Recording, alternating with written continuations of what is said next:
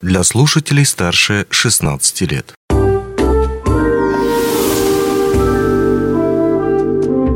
Гости дневного эфира. Здравствуйте, в студии Алина Решетняк. Ежегодно 2 апреля в мире отмечают Всемирный день распространения информации о проблеме детей аутистического спектра. Сегодня подробнее об этом поговорим с детским врачом-психиатром МЦРБ Светланой Стрижовой и педагогом-психологом Центра доверия Оксаной Блохиной. Здравствуйте. Здравствуйте. Расскажите, пожалуйста, почему растет актуальность вопроса, связанная с детей а, с расстройством аутистического спектра? Наверное, в первую очередь это связано с увеличением, а с приростом количества детей, людей именно с диагнозом расстройства аутистического спектра. А, это в первую очередь. Во-вторых, конечно, это с распространением информации о наличии, о присутствии таких людей, о том, что такие люди, дети есть, и, в общем-то, они среди нас, и их достаточное количество. То есть популяризация данного вопроса, популяризация данной проблемы данного заболевания. То есть, возможно, количество было всегда не маленькое, да, но просто об этом меньше говорили? Меньше говорили, стеснялись, прятали, а, старались замолчать проблему, старались не, актуали... не актуализировать, не привлекать к себе внимание. Сейчас же эта тема, она э, менее скрываемая, чем раньше. А, это тема, которая привлекает к себе внимание и больше возможностей помочь таким людям, таким детям. Поэтому угу. сейчас об этом так много говорят, и это очень хорошо. Наверное, один из самых главных вопросов все-таки первые причины проявления рас. Вот на что обращать внимание, в каком возрасте, да, вот. Причины э, патогенез, так называемые, это, конечно, в первую очередь генетика, генетические факторы. А, как говорится, если в семье есть э, ребенок, человек с аутизмом, то велик риск того, что следующие, например, да, или еще дети будут страдать генетическим таким заболеванием, а, расстройством аутистического спектра. Во вторую очередь, естественно, это экологическая среда, это э, токсические вещества, это прием а, во время беременности мамой э, медикаментозной какой-то тяжелой терапии, это прием медикаментозной тяжелой терапии папой до зачатия, также свидетельствует о риске развития э, расстройства аутистического спектра. Это прием мамой и папой алкогольной продукции, наркотической продукции, табакокурения. То есть все, все токсические вещества, которые так или иначе могут угнетать э, иммунитет у человека, которые могут нарушать, э, в общем-то, развитие, рост развития клеток здоровых организма угу. могут способствовать в том числе и развитию расстройства аутистического спектра у будущего поколения, у будущего ребенка. Угу. Мне бы хотелось еще добавить э, про то, почему актуальность сейчас существует. Э, если раньше диагностический аппарат психологов и психиатров э, был довольно-таки сужен, сейчас он расширяется, он постоянно дополняется, поэтому мы здесь, наверное, важнее говорить о диагностированных угу. пациентах. На базе Центра доверия работает территориальная медико-психолого-педагогическая комиссия – и вот э, на основании ее статистики мы можем говорить о статистике по Мирнинскому району. Светлана Александровна озвучила цифру 25. Э, через, ну вот так для сравнения, например, 2019 э, год, 2020 год, через комиссию прошло 7 детей с установленным диагнозом расстройства аутистического спектра, э, где-то он звучит как э, ранний детский аутизм. В 2020-2021 их уже увеличилось до 11. В 2021-2022 учебном году отмечается стабильная такая цифра. 10 детей, 6 дошкольников и 4 школьника. Угу. Если вот так сравнить с российской статистикой, в недавнем прошлом они говорили, в 2014 году говорили о том, что в России диагностировано э, более 13 тысяч э, пациентов. В 2018 году уже мы видим практически тройной прирост, более 31 тысячи пациентов. Э, все-таки стоит еще раз э, уделить и акцентировать внимание на том, что э, улучшается диагностический аппарат узких специалистов, таких как логопеды, дефектологи, психологи, психоневрологи, психиатры. Поэтому сейчас мы видим прирост по цифрам. Угу. А, ну, какие первые признаки, раз, на что обращать внимание, да, и наверняка это зависит от возраста? Когда ко мне на прием а, и уже на медицинский осмотр, первый первичный медицинский осмотр в возрасте двух лет а, в поликлинику приходят родители, они уже сразу, уже в два года могут сказать, что рассказать, вернее, да, поделиться своими проблемами, своими подозрениями какими-то. Они объясняют, э, рассказывают о ребенке так, что вроде бы я сначала думала, что это очень спокойный ребенок, что мне с ребенком повезло, вот он спит и спит и спит, и поел и засыпает, и не кричит, я ухожу из комнаты, он не плачет, я прихожу из комнаты, он не ругается, не кричит, а спокойненько всегда лежит. Сначала мам это ну, не то, что устраивает, они не обращают на это внимания, но уже ближе к полугоду, э, к 7, к 8 месяцам, когда ребенок, в принципе, должен уже и улыбаться маме, угу. и следить за игрушками, и пытаться схватить эту игрушку, и как-то а, эмоционально приятно реагировать на объятия, на ласки, на поцелуи. Мама, эмоции какие-то. Эмоции, а, именно а, радость от тактильных прикосновений. Мамы говорят, что, к сожалению, мой ребенок э, этих эмоций, этих проявлений не делает. И уже начинают начинают переживать.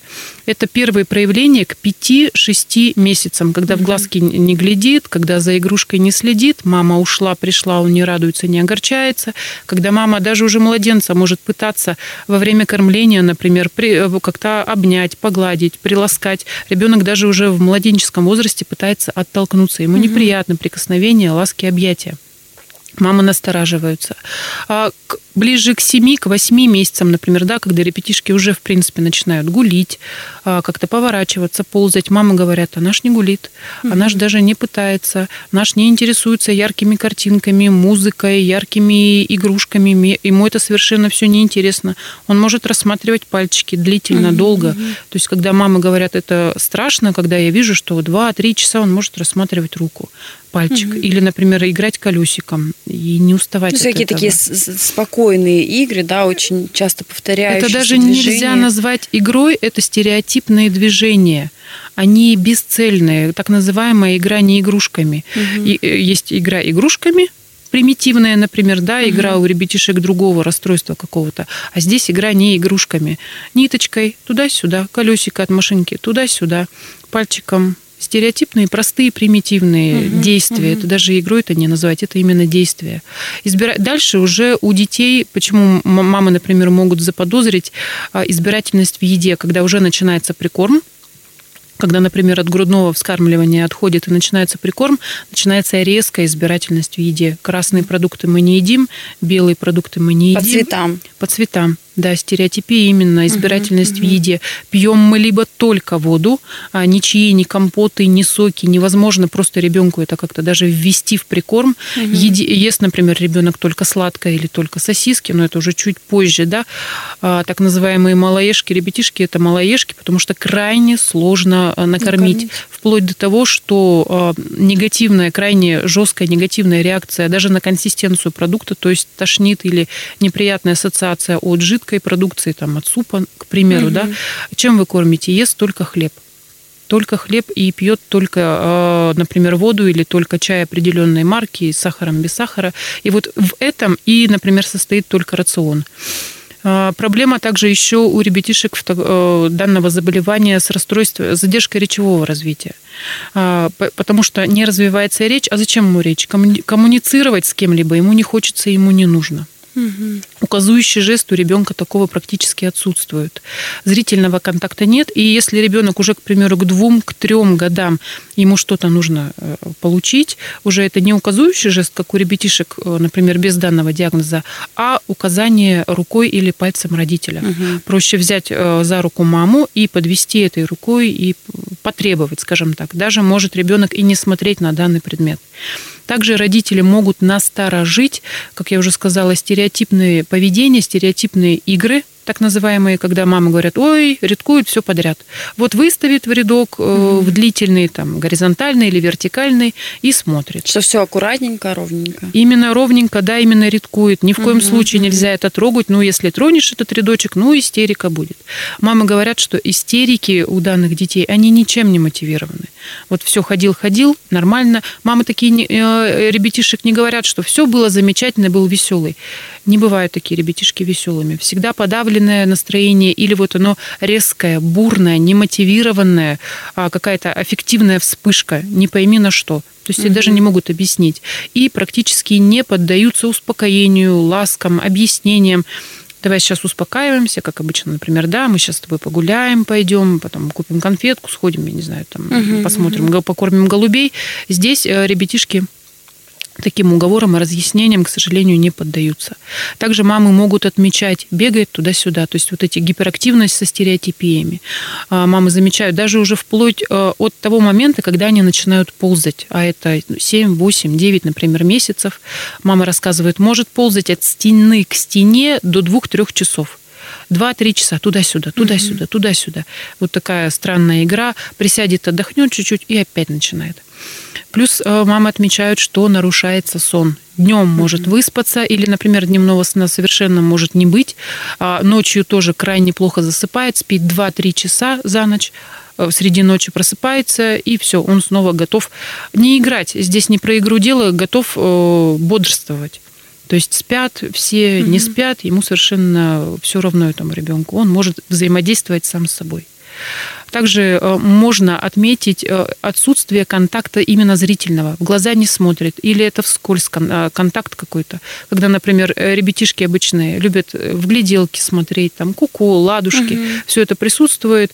Данные ребятишки совершенно не интересуются этими мероприятиями боятся окружающих, боятся и избегают. Они могут даже и не бояться детей, но шум, детские звуки, музыка, например... Они такие больше сами по себе, да, получается? Абсолютно сами по себе, и если им что-то мешает, они могут затыкать уши, э, закрывать уши ладошками, прятаться в шкафах, угу. убегать, а, кричать, реагировать на звук фена, реагировать на звук пылесоса, угу. то есть на любые раздражители а, звуковые именно, они для них губительны.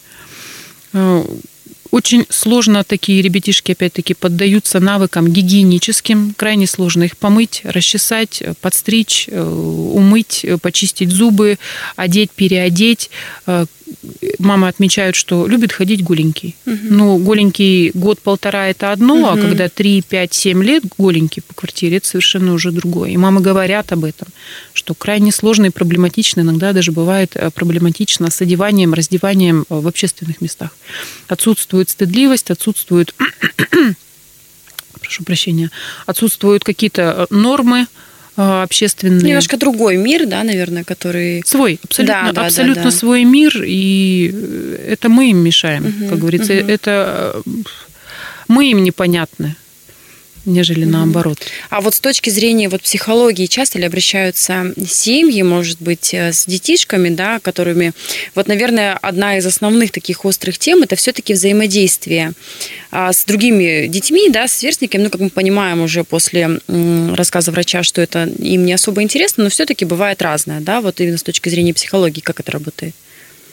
Ну, хотелось бы э, вернуться вот к чему, что к нам приходят в основном диагностированные уже угу. клиенты, да, э, когда врач установил диагноз, либо он его предполагает, и требуется подтверждение диагноза врача, чтобы правильно был поставлен дифференцирован диагноз, потому что есть схожие состояния, где аутоподобные реакции, но это не значит, что это ранний детский аутизм.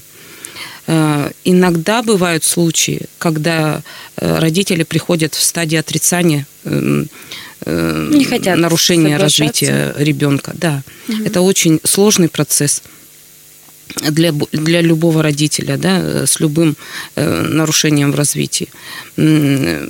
И, конечно, наша задача тогда обратить внимание на то, что даже с этим синдромом можно жить, ребенка можно компенсировать, как-то нивелировать его дефициты. И вот для этого как раз-таки наш центр существует. Угу. Да, у нас он не узкоспециализированный, он не ресурсный для работы с детьми с РДА но э, мы их сопровождаем, эти семьи, детей, э, в индивидуальном консультировании, начиная с этапа диагностического комплексного обследования, э, затем разработки программы коррекции, да, как для ребенка, так и для родителей.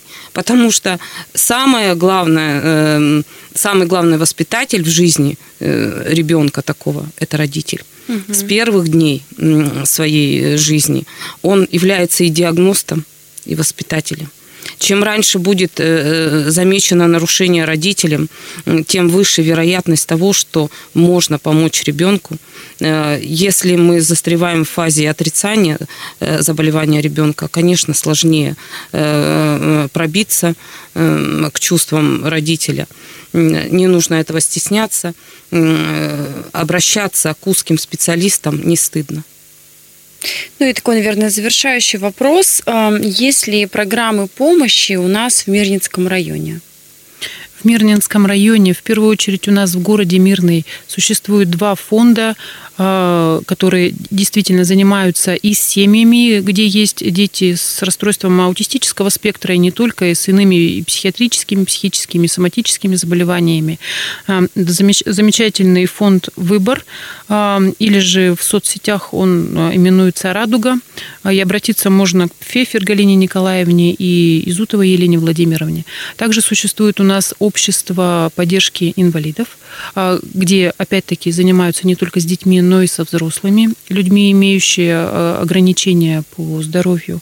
И там занимается, и можно обратиться к Хлебодаровой Ирине Борисовне. В Мирнинском районе и, в принципе, в Республике Саха-Якутия есть замечательный центр «Сувак», город Нерем, говорит, куда также люди, э, дети, люди могут обращаться и отправляются на реабилитационные мероприятия, где тоже замечательно проходит реабилитация, они возвращаются э, с хорошей положительной динамикой, в общем-то, с положительным заделом на будущее пусть не на выздоровление, но на улучшение качества собственного, собственной жизни, так это точно. Угу. Но здесь также важно дополнить, что э, таблеток э, универсальных э, от аутизма не существует. Э, э, это все-таки э, заболевание носит тотальный характер, поэтому такие люди в зависимости от тяжести заболевания, а если их озвучивать, да, в основном ориентируются на четыре вида аутизма, хотя и сейчас тоже идет более подробная дифференциация, более подробная диагностика, разделяются еще на подтипы, но если мы основываемся на том, что э, если это высокофункциональный э, вид угу. аутизма, коим является, например, синдром Аспергера, то здесь перспектива реабилитации, коррекции ребенка высокая. Такие дети в основном обучаются в общеобразовательных классах, при комплексной коррекции они хорошо э, э, корректируют какие-то дефициты в поведении, в эмоциональном состоянии. Но, конечно, есть и тяжелые формы, такие как Ретта синдром. Он проявляется в основном у девочек. Э, у мальчиков он редко встречается. И здесь это тяжелая форма. Такие люди, дети Э, сопровождаются всю жизнь.